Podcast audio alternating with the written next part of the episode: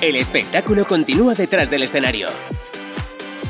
Drag Stage, un podcast de Alex Cañizares.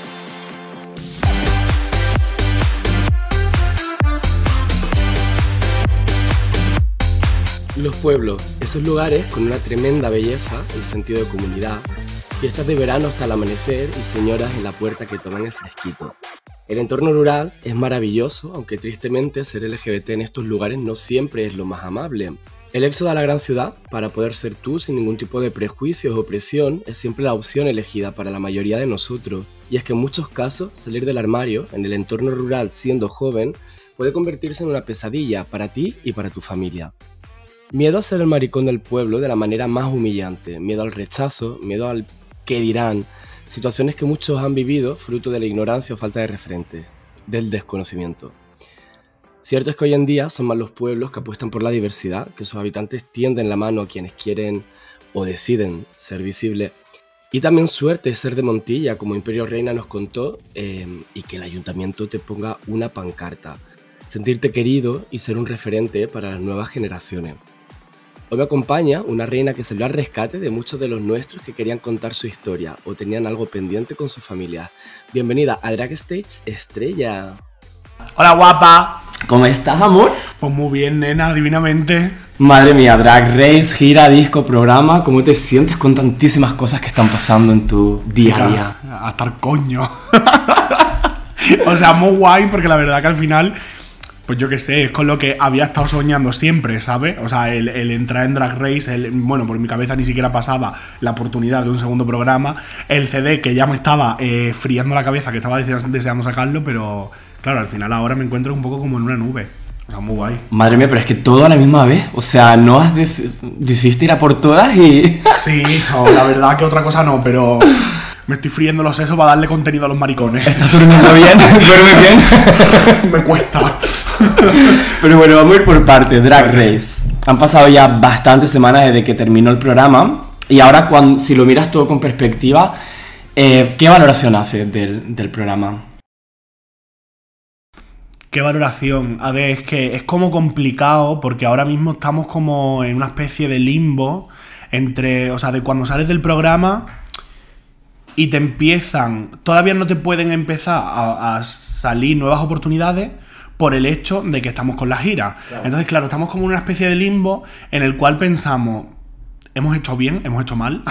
estamos todas porque justo además todas las que entramos en la segunda temporada somos gente que en, mayor o menor, en mayor o menor, medida estábamos como un poco así, ¿sabes? Como subiendo. Y claro, yo trabajaba cinco días a la semana o seis. Samantha estaba trabajando muchísimo. Marina estaba teniendo oportunidades que eran maravillosas. Le había salido, de hecho, ser telonera de Samantha Hudson en el Pride de Sitges. En plan, cosas que eran como muy guays y que de repente, a causa de estar en el programa, de haber subido el caché y de ahora estar con una gira, pues ahora mismo no podemos hacer. Entonces estamos como en una especie como de limbo en el que no sabemos muy bien estamos como valorando, o sea, que seguramente todo esto sí que será para bien, pero estamos ahí como valorando en plan... El miedo a la incertidumbre, a saber si va a poder seguir dedicándote a esto claro, full time. Claro. claro, o sea, luego qué pasará, ¿sabes? ¿Qué, cómo será el año que viene? ¿Seguiremos teniendo las mismas oportunidades que teníamos antes? ¿O a causa de que ahora nos ha subido el caché y nos lo llevan unos representantes, porque al final no es una cosa que decidamos nosotras. Sino que... Fíjate, yo, ahora que sacas este tema, esto lo he hablado con tantísima, tantísima gente. Em, si yo tuviera dinero, vamos, lo hacía yo, pero como si un pobre diablo que no tengo un duro, no. Pero yo lo que no entiendo cómo, y cómo las productoras, ¿no? Cómo no, no son capaces de coger y contratar a alguien que haga espectáculos, poner a varias de Drag Race juntas y empezar a hacer mini tours y mini giras. Esto es algo que lo, o sea, en Reino Unido antes de que se estrene el programa ya lo están haciendo. Entonces, ¿qué pasa en España? ¿Por qué no lo hacen? Porque al final es eso, ¿no? Al final tú estás metido, tienes un contrato de X tiempo con alguien, pero es que esas personas tienen que hacer su trabajo de manager, que es buscarte el trabajo, porque no te puedes quedar cruzado de brazos, porque, o sea, los bolos son más caros, pero también hay que venderlo y hay que hacer pues eh, papel de así que un llamamiento para que alguien inteligente y con pasta o que me contrate o que contrate a alguien que se lo haga porque por favor de verdad la gente necesita trabajar. A ver, yo esto lo achaco a que al final estamos como este mercado se está abriendo nuevo aquí en España y entonces todavía no hay experiencia acerca del sector ni acerca de cómo hacerlo. Entonces yo lo achaco a eso y supongo que con los años todo, o sea, el drag se irá profesionalizando y entonces todo irá mejor. Bueno, mira los Club Kids en Reino Unido y bueno, ahí empezó- empezaron ellos, pero creo que hay ya tres, tres promotoras creo que lo están haciendo. Y al final eh, es que están, o sea, hay un show, yo te digo, yo viví allí y es que todas las semanas iba a haber un espectáculo de, de, de las de América, de las de no sé dónde, de las no sé cuándo, y, o sea, y además súper barato, entonces llenaban siempre y, y súper bien, o sea que un llamamiento y que lo hagan. ¿Cambiarías algo? ¿De qué? ¿De mi paso por el Sí. programa? La verdad que no. Es que estoy muy contenta, la verdad, que con el programa, Sí. o sea, con el concurso que he hecho.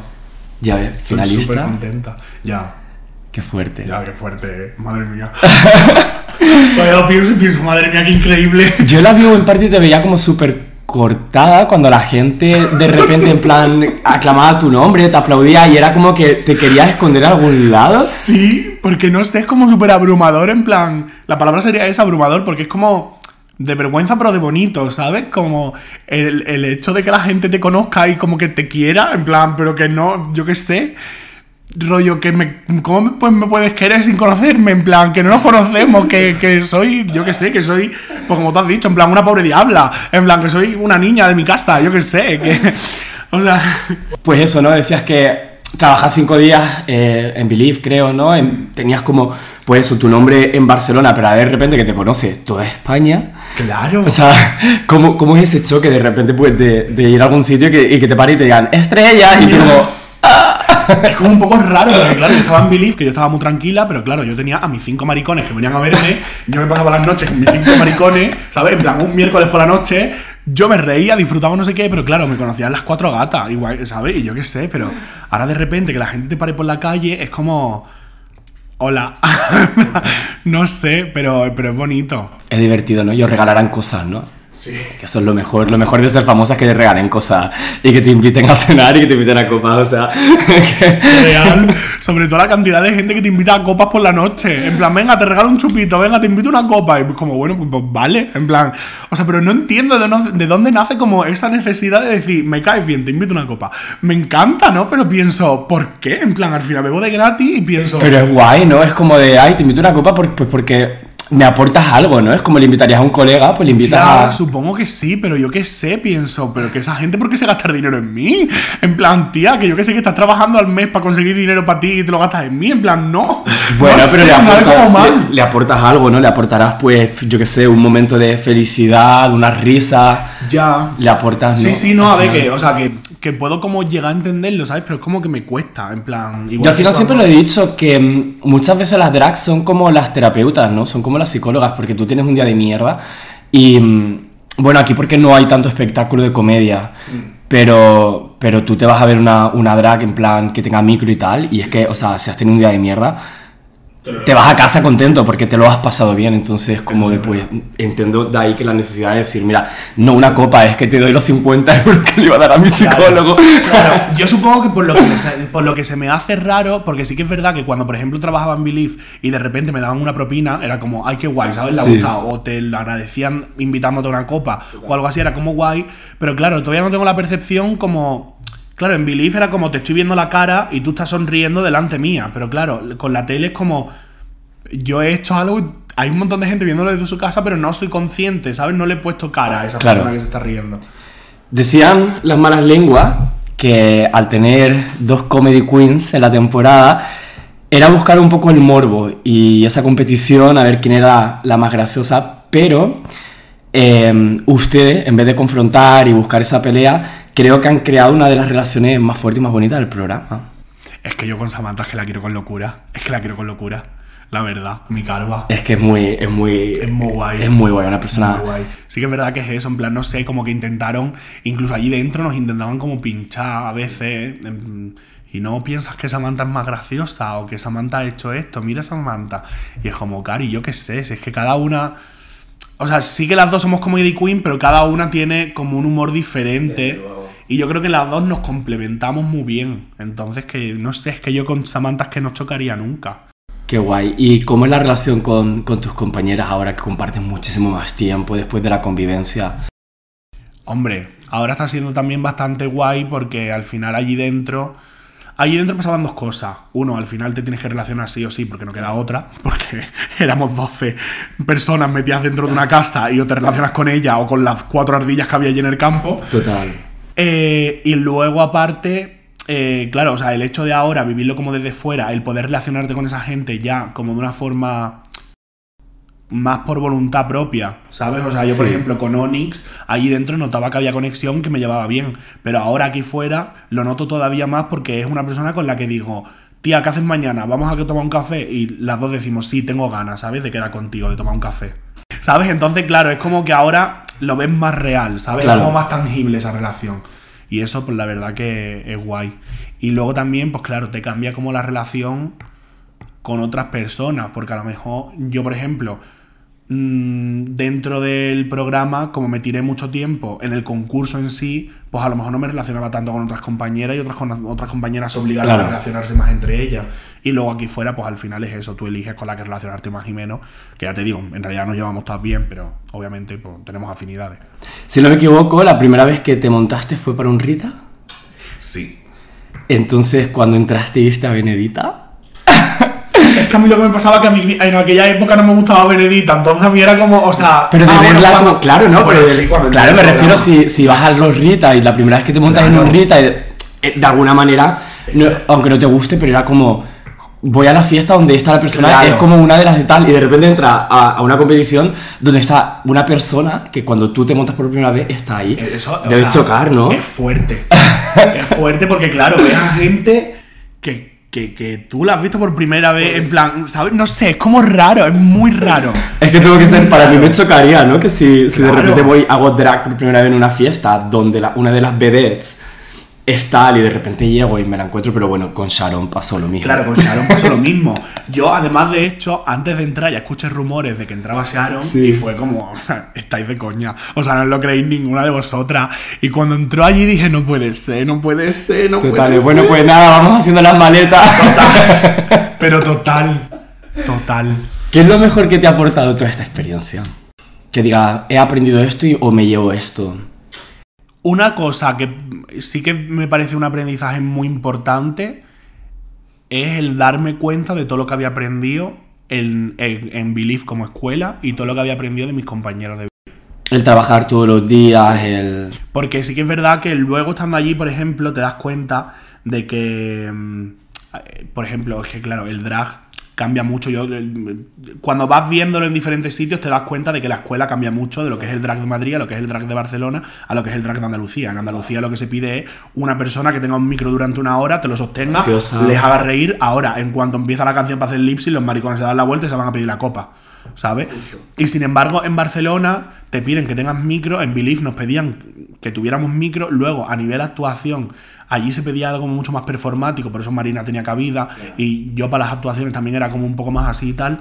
Y, y luego una cosa que también era muy positiva era el hecho de que nosotros trabajábamos siempre en grupo. Siempre la canción de apertura y la de cierre era grupal, nos montábamos nuestras coreografías y tal. Eso se está... se ha- bueno, no se está perdiendo, es que se ha perdido. se ha perdido porque es muy complicado, porque al final el empresario tiene que apostar mucho por vosotras, o sea, por nosotras, y claro, es una putada porque yo me acuerdo cuando nos- de repente nos empezaban a cambiar de grupo y era como, por favor, no me cambies de grupo porque acabo de montar la coreo con Victoria Banks y con Venus Plastics y ahora me cambias de los miércoles a los jueves.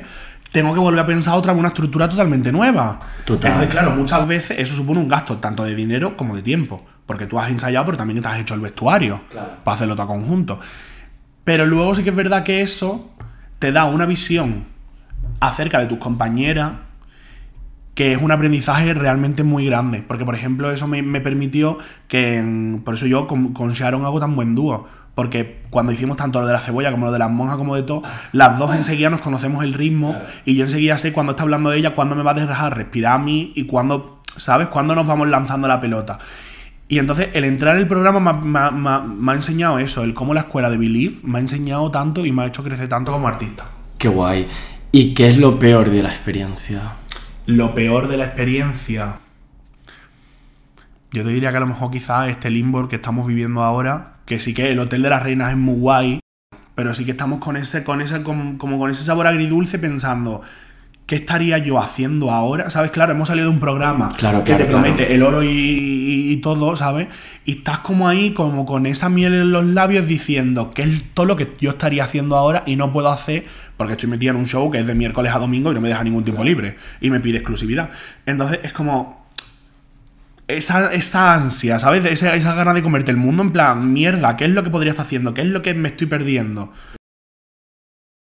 Y que no, que te- no es que te estés perdiendo nada, que simplemente pues, Sí. es como la línea, ¿no? Porque como estás acostumbrado siempre a tener algo que hacer, Claro, de repente como tener solamente una cosa, dices, wow, cuando se termine esto, ¿qué va a pasar? Exacto. Claro, sí, no, sí, te entiendo perfectamente. O sea, es que, o sea, a todo el mundo nos pasa eso. Incluso en el trabajo, cuando de repente Claro, claro. se te va a acabar el contrato y dices, ¿ahora qué? Bueno, si son tres confirmadas, porque está casi confirmada, A ver, ¿no? ¿de qué? De, de eh, pasapalabra. No lo sé. Si son tres confirmadas, eh, ¿crees que estamos en el mejor momento de- del drag en España? Eh, No está confirmado, pero vamos, que exacto. medio se confirmó en la final, o sea, Exacto, fue sí. un... Sí, sí.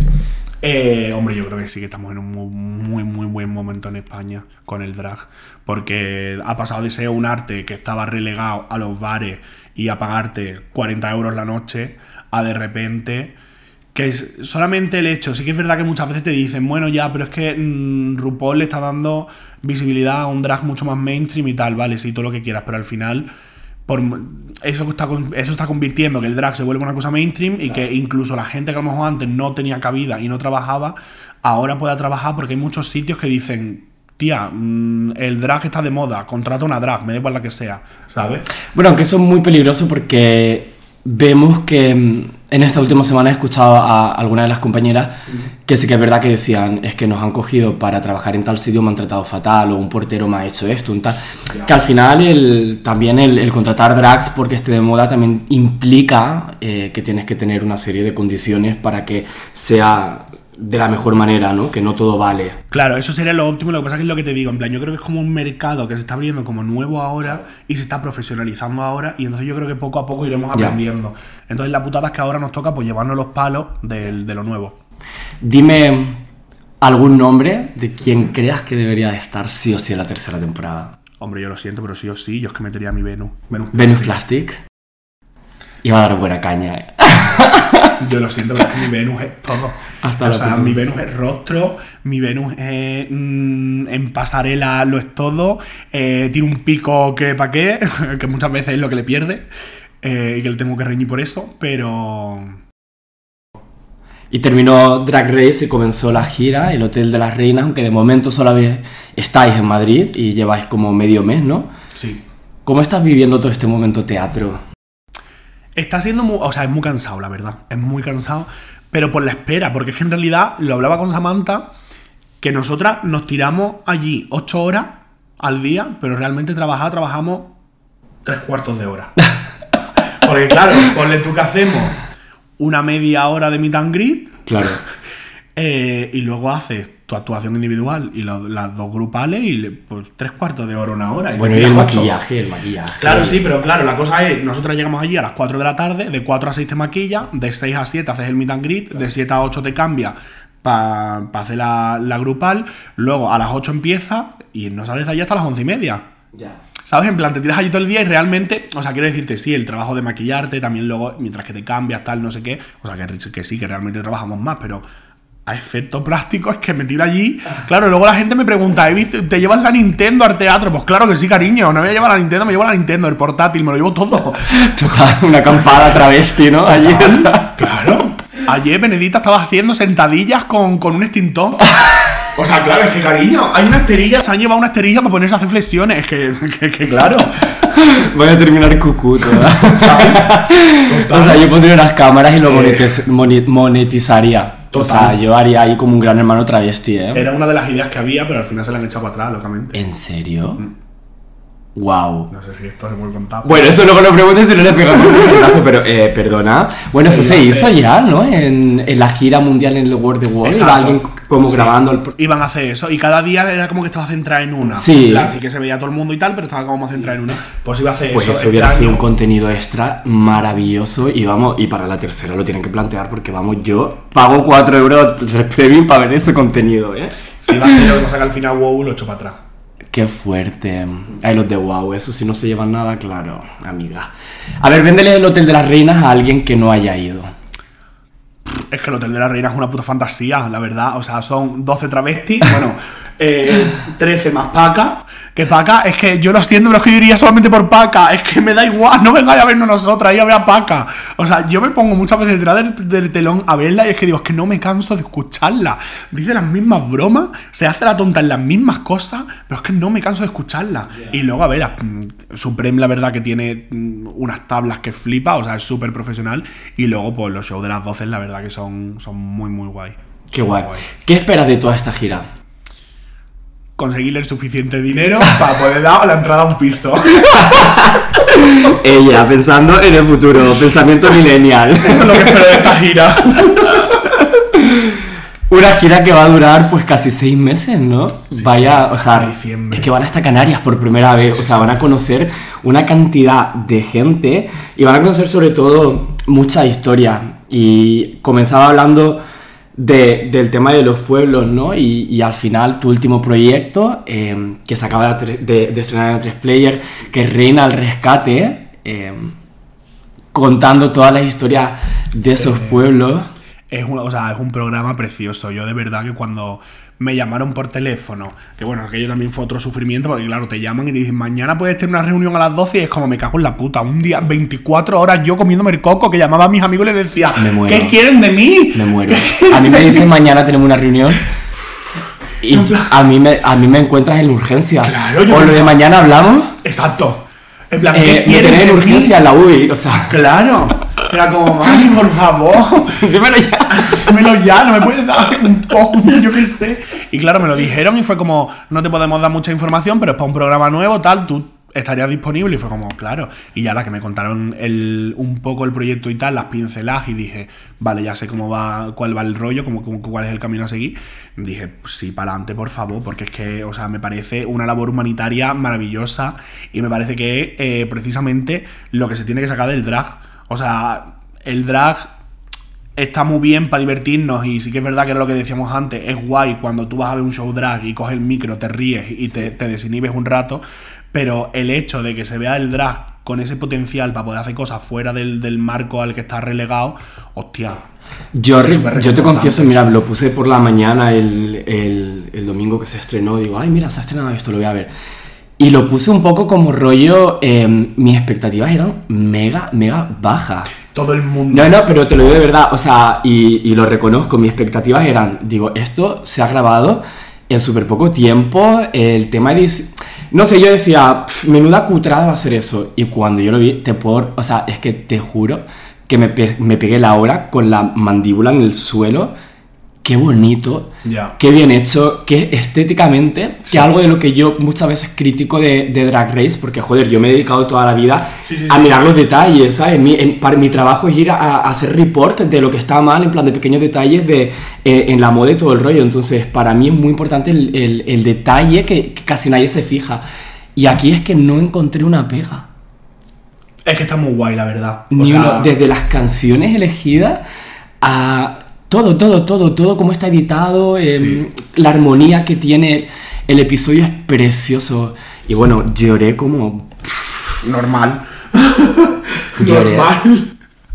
Normal, normal, es que, o sea, ya te digo, a mí el programa me pasaba un poco lo mismo, era como, madre mía, qué miedo haber esto montado, ¿no? Porque incluso yo habiendo estado allí, sí que es verdad que nos hacían, que nosotras muchas veces decíamos, madre mía, mm, eh, Javi Cabezas, que es el que el, director de cámara y tal, muchas veces pensábamos, pero que, que- que este hombre se piensa que es Spielberg, pero ¿qué está haciendo con nosotras? Porque era los planos de salida del pueblo, venga, graba otra vez el plano, y venga, otra vez el plano, y no esperarse porque tenemos que grabar ahora desde el otro ángulo. Entrada, vamos a grabar con, ahora el barco, vamos a grabarlo primero, cómo va, y luego volvéis, ahora con dron, ahora volvéis, ahora no sé cuánto, y era como, eh, estoy harta, Javi, estoy harta, por favor.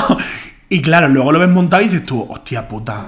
Pues bravo por Javi porque es, una es que es una delicia visual. Eso sería para mí, eh, es una delicia, es precioso como, Sí. como ha quedado. Está súper bien montado. En el primer episodio te hemos visto súper emocionada. eh,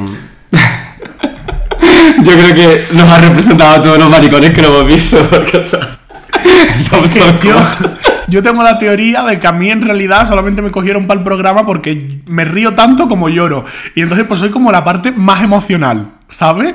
O sea, claro, tienen como a Pupi, a Supreme y a Sharon que tienen como... La templanza, ellas son la Claro. templanza, Claro, ¿verdad? tienen como todo el recorrido. que- Total. y al principio cuando me lo dijeron, me dijeron, tus compañeras van a ser esta. Y yo pensando, ¿en qué me he metido? O sea, Supreme y Sharon, que tienen como 25 años de trayectoria, Pupi, que tiene como 15, y yo al lado pensando, pero que tú tienes 5 o 6, hija de puta, en plan, eh, ¿te van a comer? Y claro, y pues ya te digo, yo tengo la teoría de que a mí me, pues, me, me- me querían por eso, porque soy como la parte más emocional. Y, pero sí que es verdad que es que justo con el capítulo de Hugo, yo te diría que quizá para mí fue como el más especial. Es que justo han empezado con el que para mí fue el Ah, más sí. especial. Porque ¿cuánto- ¿cuántos habéis grabado? Seis. Seis. Sí. Y es uno al al mes, ¿verdad? Sí, Vale. el de Hugo en realidad fue el segundo en grabarse. Ok.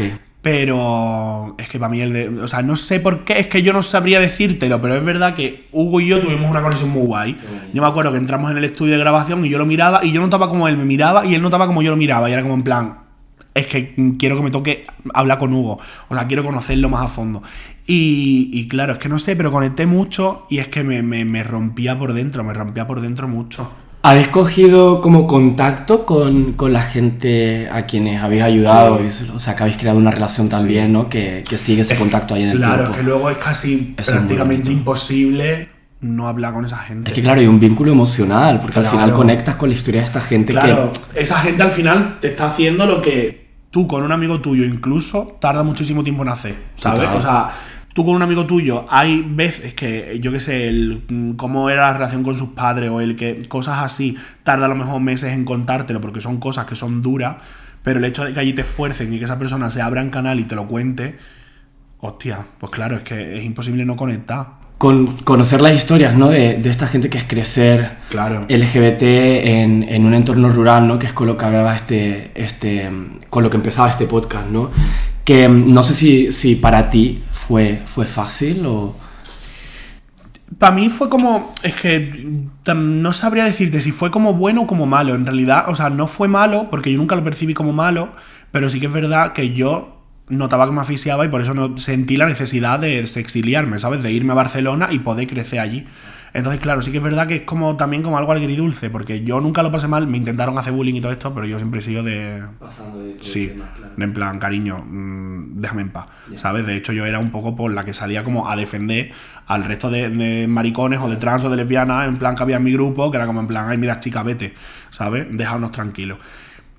Entonces, yo sí que es verdad que a mí el bullying nunca me ha hecho daño como directo, pero sí que es verdad que de forma indirecta había provocado que yo no consiguiese como. Suena muy marica, pero abrí mis alas, ¿sabes? no había como conseguido eh, crecer allí de la forma que a mí me hubiese gustado. Y es verdad que no tenía como la autoestima o... mm, No era lo suficientemente valiente como para hacerlo, que yo eso sí que sí que era una cosa que siempre había admirado mucho de otro par de amigas que tengo allí, de Dina Citrón, por ejemplo. Sí. Que Dina Citrón, por ejemplo, yo siempre se lo he dicho, es que yo la admiro desde que... Es un icono, es un súper- icono. es un icono, sí. Un icono. Yo siempre se lo digo desde que tengo 13 años, que fue cuando la conocí, la admiro. Porque yo, o sea, que a mí ese niño me dijera que se había apuntado a clases de ballet con 7 años en un sitio como Jerez, yo pensaba, pero estás loca. En plan, pero ¿y la gente? Y me decía, ¿qué? Que luego cuando yo lo conocí con 13 años iba al cole con las uñas pintadas y yo pensaba, pero que se van a meter contigo. Y me decía, ya. En plan, y siempre ha tenido como esa valentía de quedarse allí y de decir, es que yo estoy a gusto en Jerez, a mí me gusta Jerez y yo voy a crecer en Jerez. Y yo eso no lo tuve. Entonces sí que es verdad que es como eso, es, ¿sabes? No sé. No lo pasé mal, pero nunca llegué a crecer. Y en el sexilio también, ¿no? Cuando, cuando llegas al final, eh, parece, ¿no? Que, que muchas veces como que se romantiza el hecho de que te vas a una ciudad grande y, y de repente parece que cuando llegas todo, todo es perfecto, pero realmente no es así, porque tú de repente siempre sueles llegar a la ciudad y vienes con tu mochilita y vienes con tu con tus no traumas, pero a lo mejor sí que, pues, no sé, tu forma de verlo completamente diferente, ¿no? Te escuché en un podcast de, eh, ahora pues cuando venía y tal, pues he estado escuchando otros podcasts y decías algo como que llegaste a Barcelona con muchos prejuicios, ¿no? Y, y- y es lo que nos pasa a todos, porque al final venimos que aunque hayas tenido o no hayas tenido bullying, pero vienes con todos estos prejuicios de un sitio y un entorno mucho más pequeño que cuando llegas a la ciudad tienes que empezar a romper tus mini barreras Claro. para llegar a lo mejor hasta el punto en el que para ellos es algo tan normal, ¿no? Y eso es tremendo, o sea... Es un crecimiento, yo siempre lo digo que yo Barcelona lo siento mucho como mi casa, porque yo en Barcelona ha sido donde he hecho un trabajo de introspección y de crecimiento personal muy heavy. Entonces, claro, yo para mí es imposible no pensar en Barcelona como el sitio en el que he echado raíces y el sitio en el que he podido volar. Total, sí, ¿no? Al final es donde, donde empiezas a ser tú, ¿no? Yo siempre lo digo que muchas veces cuando conoces gente y le dices, ¿de dónde eres? La gran mayoría siempre te dicen de, o donde han crecido, donde se sienten. Sí. Y digo, pero yo incluso muchas veces me ha pasado también y, y al final es porque realmente te paras a pensar y dices, es que aquí es donde yo, entre comillas, he nacido. Claro. Porque me he pegado a lo mejor 18 años viviendo en un sitio una vida que no me correspondía. Y al Exacto. final la vida donde la he empezado a vivir es, por ejemplo, imagínate, o Madrid, o Londres, o Sydney. Y dices, pues soy de Sydney. Sí. No has nacido en Sydney, pero es que Exacto. tú has nacido realmente en Sydney. Exacto, es como es donde has renacido y donde te has conocido. Y es donde te has abierto a las personas Claro. sin ningún tipo de prejuicio. Eh, a mí, por ejemplo, me, me hacía mucha gracia, ¿no? De que yo, pues, por ejemplo, hasta los 18 años, eh, aparte de que yo no había salido del armario en Lanzarote, sí que es verdad que no había salido del armario para mi entorno, pero había conocido una gente que éramos los raros, los góticos, los Sí, emos, no sé exacto, qué, claro. y ahí sí habíamos salido porque éramos todos, entre comillas, bisexuales, ¿no? Sí. Entonces era como mi, mi safe space desde los 16 a los 18, que fue eso, ¿no? Pero cuando yo me fui a Granada con 18 años, allí yo llegué y llegué y dije, hola, soy Alex, soy gay. Claro.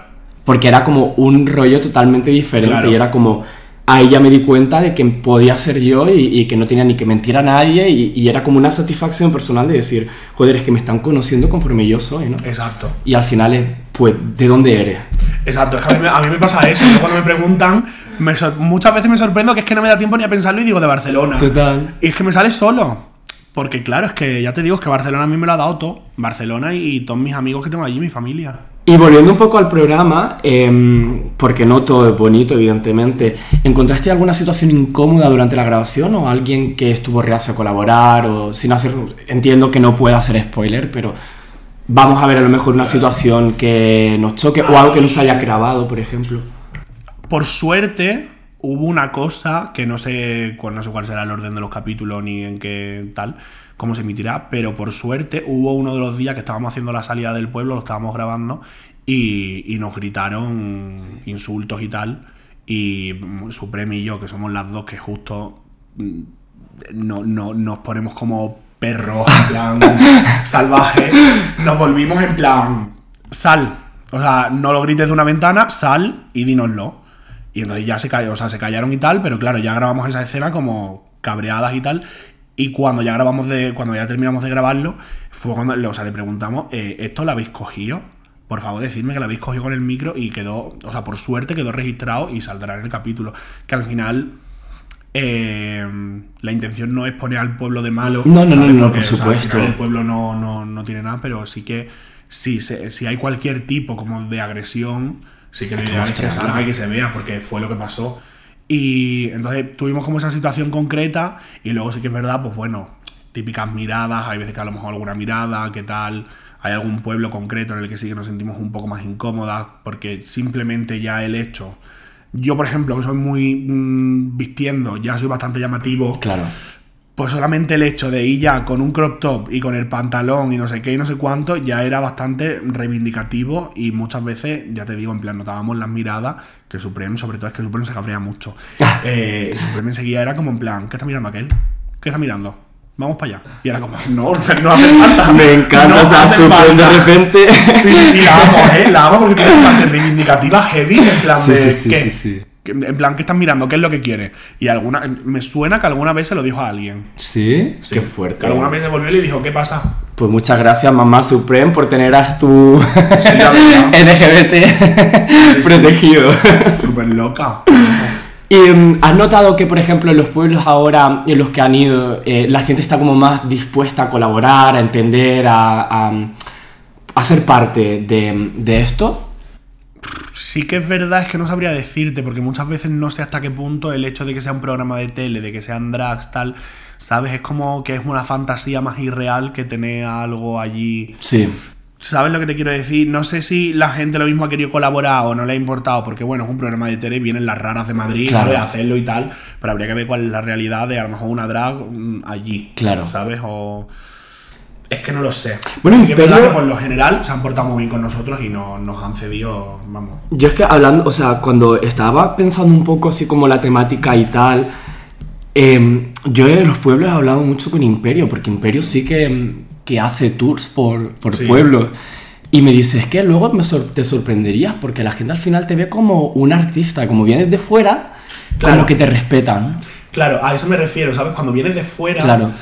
Es que claro, el hecho de venir de fuera.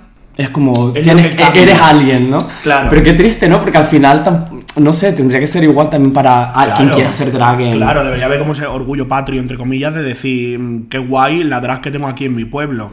Pero sí que es verdad que el hecho de cuando alguien viene de fuera, vamos, nos pasa directamente, yo creo, eh, en Jerez, por ejemplo. Sí. En Jerez yo creo que mm, a la drag que es de allí de toda la vida, como a Dina, a lo mejor no se la pone tan en valor como cuando te traes a alguien de Torremolino. Y hace el mismo trabajo, pero el hecho de traértela de fuera parece que te cuesta más dinero y por costarte más dinero Total. ya, ya es más bueno el producto. Total. Pero no sé.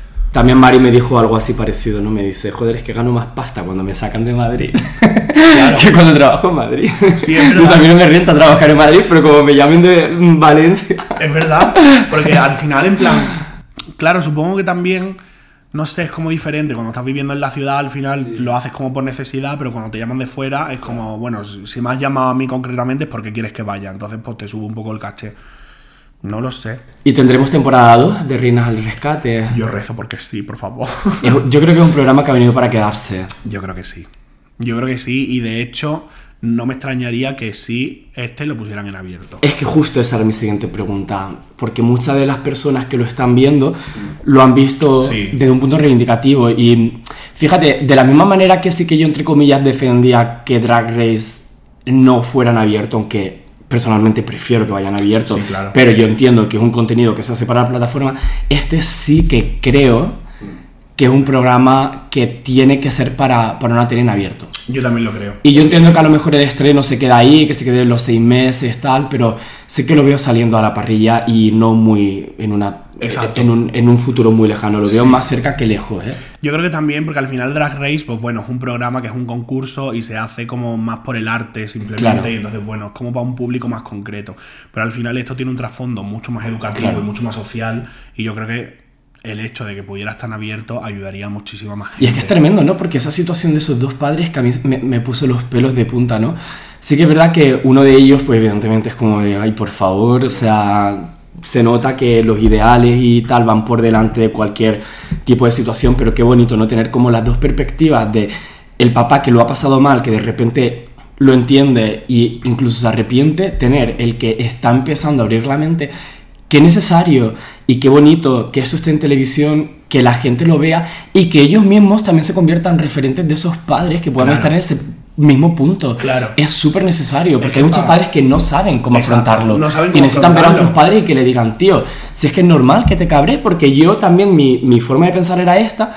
Claro. Tómate tu tiempo, tal, y, jo, es que es súper necesario que no solo se creen referentes para nosotros, sino para nuestro entorno.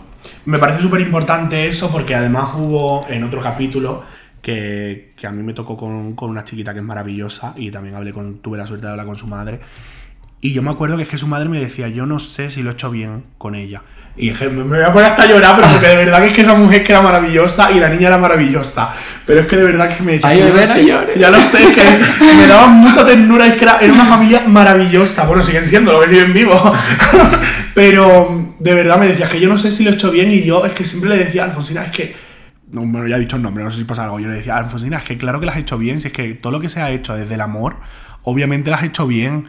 Que es que los padres no vienen con un libro de instrucciones, que, es que esto me parece que es una cosa súper importante de darle a los padres.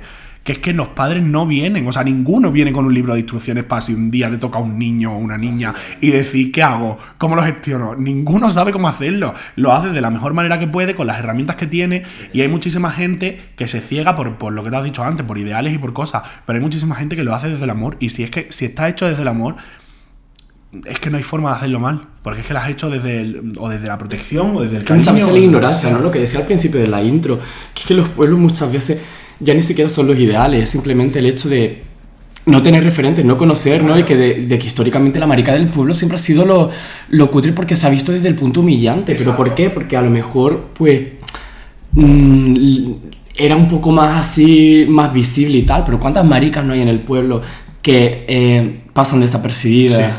No sé, es que al final es eso, ¿no? Yo creo que, que, este programa pues lo que demuestra es eso, que se necesitan eh, mucho más referentes en el entorno rural, que por ejemplo los orgullos tienen que llegar a los entornos rurales, que tenéis que ir vosotras cuatro a muchos más sitios y no solo vosotras cuatro, es que todas las compañeras de profesión tienen que estar actuando en la fiesta de los pueblos y que la gente al principio le va a chocar, pero después de dos años va a decir, oye, qué chula, voy a ver a mi la es, al final a base, yo creo que es lo guay del mm. programa, que a base también de ver esas identidades disidentes, pero de ver las experiencias de cerca, ¿no? Porque al final siempre yo creo que a la gente lo que le crea rechazo es decir, ah, son tonterías o no sé qué, pero porque siempre lo ves desde lejos. Pero cuando tú ves la experiencia cercana de una persona que lo está pasando mal y tú ves que esa persona no tendría que estar pasando mal simplemente por querer ser quien es, por reivindicar su derecho de existir, yo creo que es que va a ayudar a muchísima gente. Y sobre todo eso, sí que nos ayudará a muchísima gente de la comunidad a tener referentes, pero ayudará a muchísimos padres y para nosotros fue muy importante eso justo en el capítulo de Hugo, porque fue como una cosa como súper inmediata, mm. ¿sabes? O sea, que, que, el padre de Lucía pasase de llamarla durante todo el programa con su dead name a, ahora de repente coge y al final del capítulo que, o sea, de verdad, nosotras ni nos enteramos, o sea, nosotras esa situación ni la vivimos. Estábamos grabando lo del final cuando estamos saliendo y de repente nos dicen, ¿os habéis enterado de lo que ha dicho el padre de Lucía? Y era como, no, ¿qué ha pasado? Y nos dijeron, en plan, lo hemos grabado y ha dicho que a partir de ahora va a apoyar a su hija y tal. Y fue como, qué fuerte.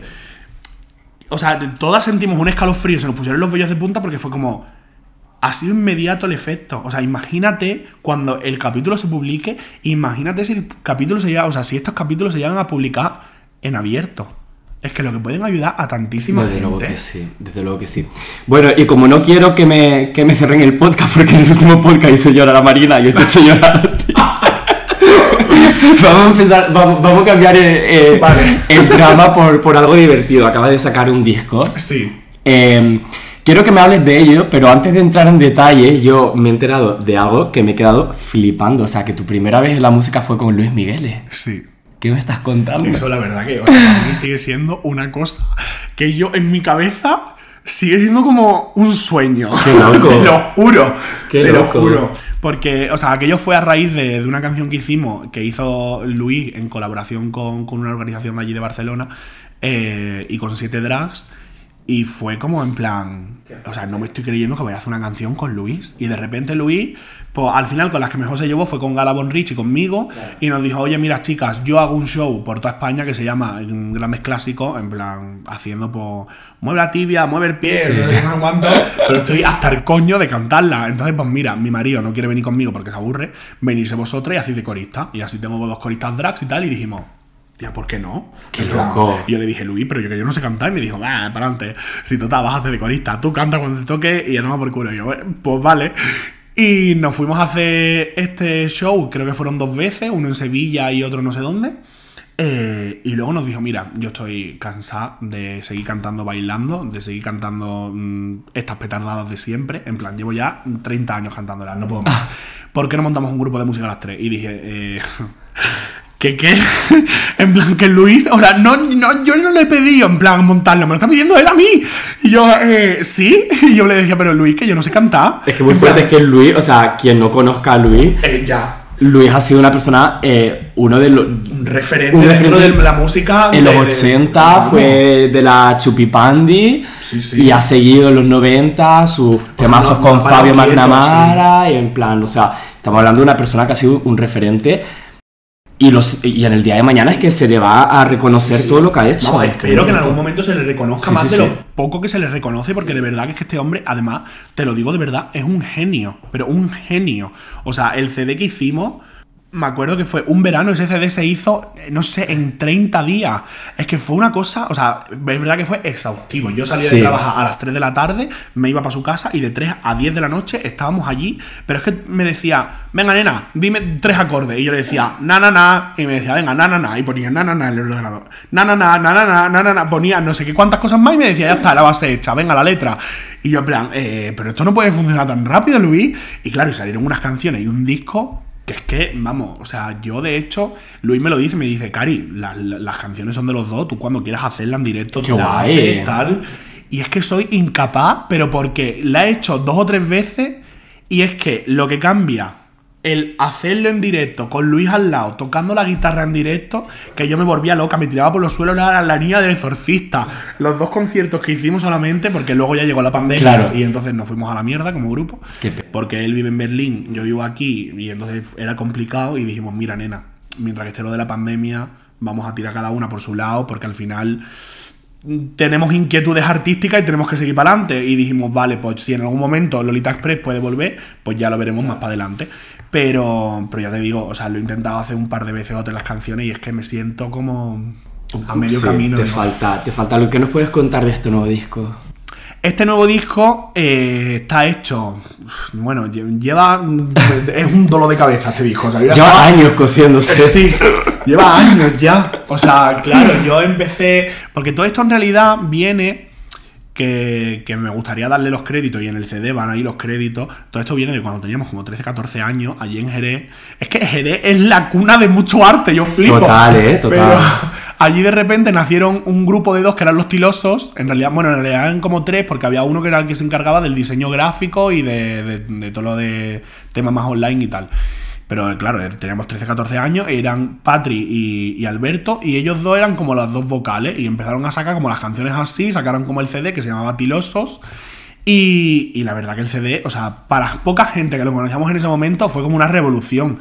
Entonces, claro, luego con el tiempo, pues al final ellos acabaron como separando, no peleados, pero en plan tal, y Alberto decidió que no quería que esa música estuviera por ahí, porque ahora se dedica, creo que es historiador, una cosa así, y no, no quería que su nombre apareciese en internet relacionado con este mamarracheo. Y entonces lo, lo quitó. Y entonces yo cuando lo quitó fue como, Alberto, ¿qué has hecho? En plan, por favor, menos mal que yo lo tengo guardado con, con todo. Pero fue como, ¿por qué? Y me dijo, tía, porque ya esto no me representa, no quiero que se relacione conmigo, tal, no sé qué. Y le dije, vale, pues entonces, ¿qué te parece? A ver, yo todo el CD entero no, pero si te, ¿qué te parece si seis, cinco canciones me las quedo para darle vida nueva, porque es que, tía, son muy guays. Y entonces, por ejemplo, Gorda y Divina, en realidad en, en el proyecto inicial suyo se llamaba, se llamaba Princesa Obesa, pero eh, cambié toda la letra y al final sí que es una canción nueva, por ejemplo. Pero sí que, por ejemplo, Dame más de comer se ha mantenido prácticamente igual. Entonces le pedí esos cinco o seis canciones, las otras las he escrito yo, hay algunas que nos han tocado. Y, y entonces por ahí al final pues salió un proyecto que es que, o sea, a mí yo personalmente estoy enamorado. O sea, me ha quedado redondito, redondito. Ni una canción más, ni una canción menos. Yo estoy enamoradica. Qué guay. Y próximamente también sacas el videoclip. Sí. ¿Cuándo sale? Videoclip saco. Esto te lo digo en primicia, que no lo he dicho en ningún lado.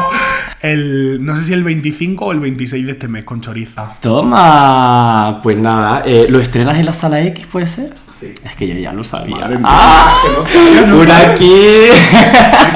Luego te digo por qué no sé. Vale.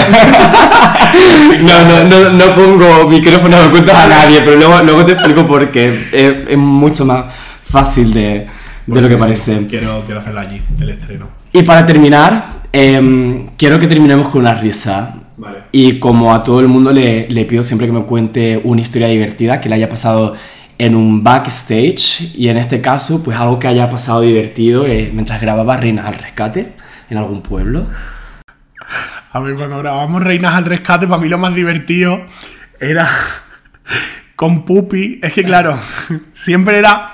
O sea, somos como grupo, nos llevamos muy bien las cuatro, pero sí que es verdad que como tándem, ¿no? Pues Sharon y Supreme es como que hacen mejor tándem porque al final por edad y por tal. Y personalidades parecidas, más Exacto, tranquilos. claro, son más tranquilas, tal. Y Pupi está loca y yo también, pues se me va la pinza. Entonces, pues también hacemos como mejor tándem y estamos mucho rato juntas y creando en plan idas de olla.